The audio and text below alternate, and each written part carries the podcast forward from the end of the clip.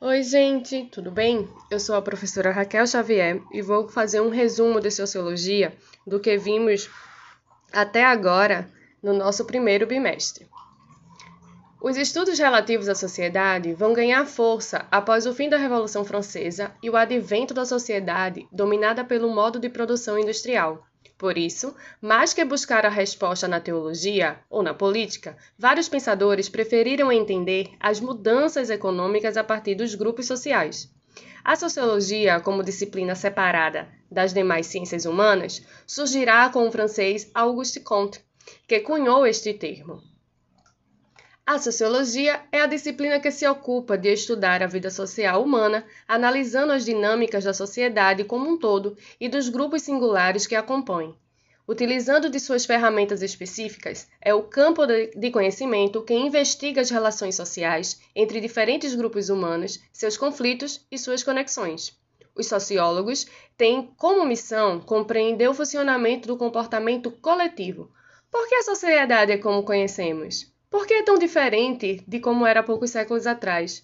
Essas são algumas questões centrais que animam o debate sociológico.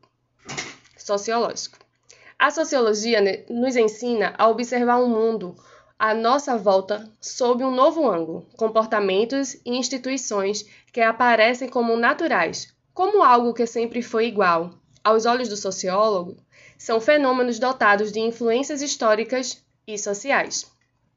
Dentro desses processos, nós temos a socialização, que é um processo dinâmico. Trata-se de um processo de formação da identidade coletiva, sua identidade individual, os papéis, e a personalidade, persona. E que, por sua vez, esse indivíduo socializado passa a ser ferramenta de manutenção e transformação da socialização de outros, pois quem é socializado é também um que socializa. Tal interação e integração estará sempre presente, pois enquanto houver relações humanas, ocorrerá socialização. Partindo da perspectiva de Emily Durkheim, podemos dizer que o indivíduo precisa e depende da sociedade, e esta só existe em razão dos indivíduos. Nesta relação, surgem as regras e normas como meios de coerção social para manter um equilíbrio desta relação.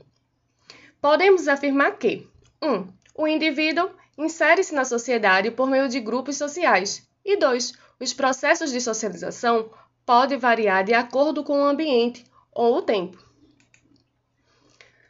O que é o processo de socialização?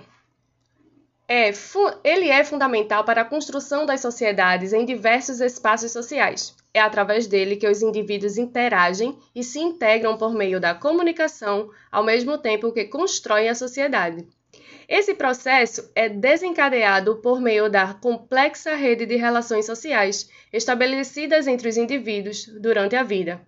Assim, desde criança, os seres humanos vão se socializando mediante as normas, valores e hábitos dos grupos sociais que o envolvem. Seja qual for a cor, a etnia, a classe social, Todos os seres humanos, desde cedo, estão em constante processo de socialização, seja na escola, na igreja, na faculdade ou no trabalho. Alguns fatores podem afetar esse processo, tal como um local marcado por guerras, por exemplo. Nós temos dois tipos principais de socialização. A primeira, conhecida como socialização primária, esse é o tipo de socialização que ocorre na infância e se desenvolve no meio familiar Nela, a criança tem contato com a linguagem e vai compreendendo as relações sociais primárias e os seres sociais que a acompanham. Na socialização secundária, neste caso, o indivíduo já socializado primariamente vai interagindo e adquirindo papéis sociais determinados pelas relações sociais desenvolvidas, bem como a sociedade está se inserindo.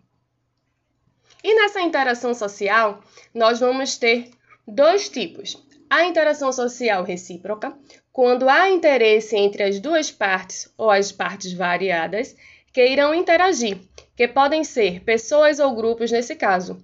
Ambos se influenciam e determinam os comportamentos sociais, tal qual uma conversa com os amigos.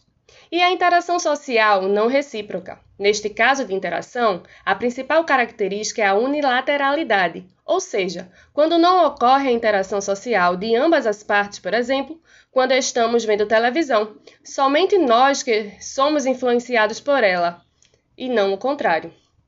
Neste conceito, para o pensador Piaget, o ser humano, o ser social, é influenciado pelas relações sociais que se desenvolvem durante sua vida.